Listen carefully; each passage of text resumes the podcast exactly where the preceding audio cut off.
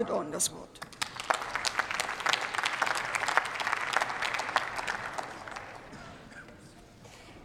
Liebe Frau Präsidentin, liebe Kolleginnen, liebe Kollegen, lieber Helge Braun, äh, die Kapitänsbinde, die hat in unserem Haushaltsausschuss in den letzten acht Wochen der Beratung, die hast du ja getragen. Und äh, ich glaube, ich spreche für alle Haushalte, wenn ich hier an dieser Stelle feststelle, ein dickes Dankeschön geht an unseren Haushaltsausschussvorsitzenden, der den Haushaltsausschuss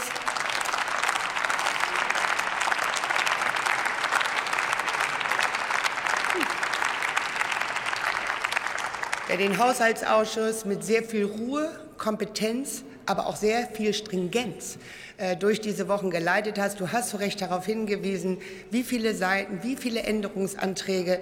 Äh, es, war, es war ein ganz bemerkenswerter Haushalt. Das war meine 21. Bereinigungssitzung. Und ähm, es ist schon so, dass natürlich in Zeiten, wo zwischen dem Kabinettsbeschluss für einen Haushalt und der Bereinigungssitzung sich die Welt so dramatisch verändert wie in diesem Jahr, ähm, da kommt es dann auch zu umfangreichen Veränderungserfordernissen beim Haushalt. Aber wir haben das gut bewältigt und vielen Dank für deine kluge Führung an dieser Stelle. Das war jetzt, das war jetzt aber genug Lob.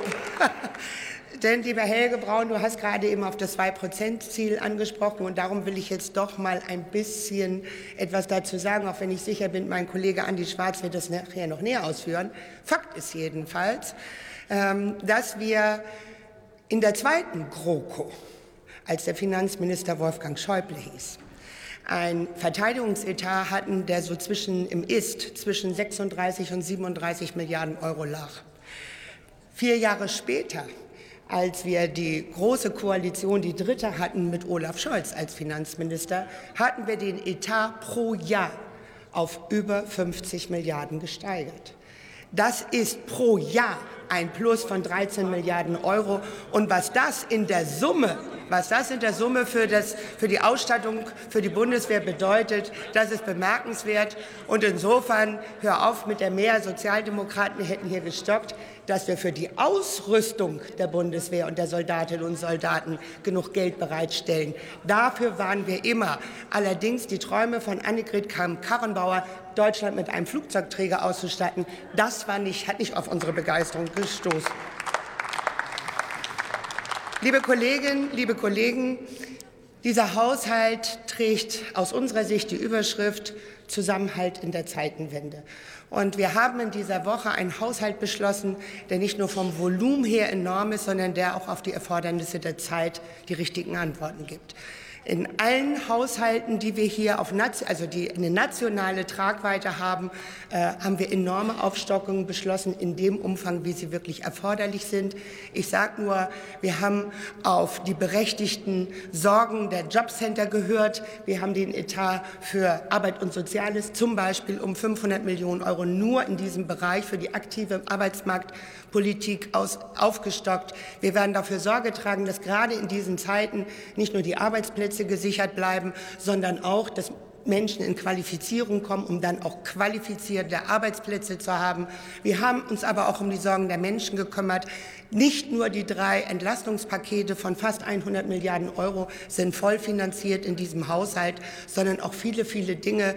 Ich nenne nur beispielhaft die größte Kindergelderhöhung ab 1. Januar überhaupt auf 250 Euro pro Kind. Ich nenne nur das Wohngeld Plus, das die Wohngeldempfänger, die Anspruchsberechtigten verdreifachen wird und das Wohngeld verbessern wird. Und all dies sind Beiträge, die wir heute mit diesem Haushalt beschließen. Und liebe Kolleginnen, liebe Kollegen, insbesondere die, die diesem Haushalt zustimmen werden, also die Kolleginnen und Kollegen von FDP und Grüne, Darauf können wir gemeinsam stolz sein.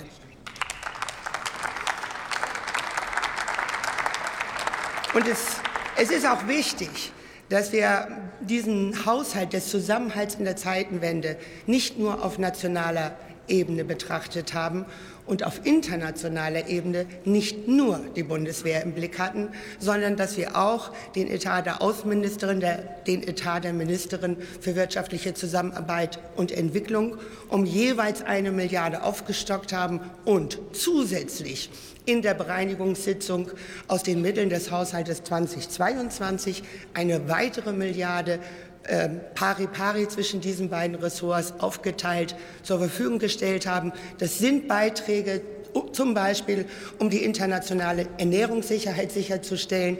Und die wirken erst im kommenden Jahr. Und das ist wichtig und erforderlich. Und damit wird Deutschland seinen Beitrag leisten in der Welt. Denn die Welt guckt auf uns natürlich, ob wir auch in militärischer Hinsicht ähm, konstant und zuverlässig sind. Aber sie guckt auch darauf, ob wir unserer Rolle gerecht werden, ähm, die wir in der G7-Präsidentschaft immer wieder bekräftigt haben. Wir stehen für Dialog, wir stehen für Unterstützung, wir stehen für Solidarität mit der Ukraine. Aber was mir wichtig auch ist auch mit den Anrainerstaaten wie Moldawien oder Polen, die viel, viel mehr Flüchtlinge aufgenommen haben als wir. Und darum bin ich sicher, dass wir gut gewappnet sind mit diesem Etat. Und ich bedanke mich bei allen, die dazu beigetragen haben. Und auch ich möchte mich ganz besonders bei unseren Mitarbeiterinnen und Mitarbeitern des Ausschusssekretariats bedanken. Vielen Dank.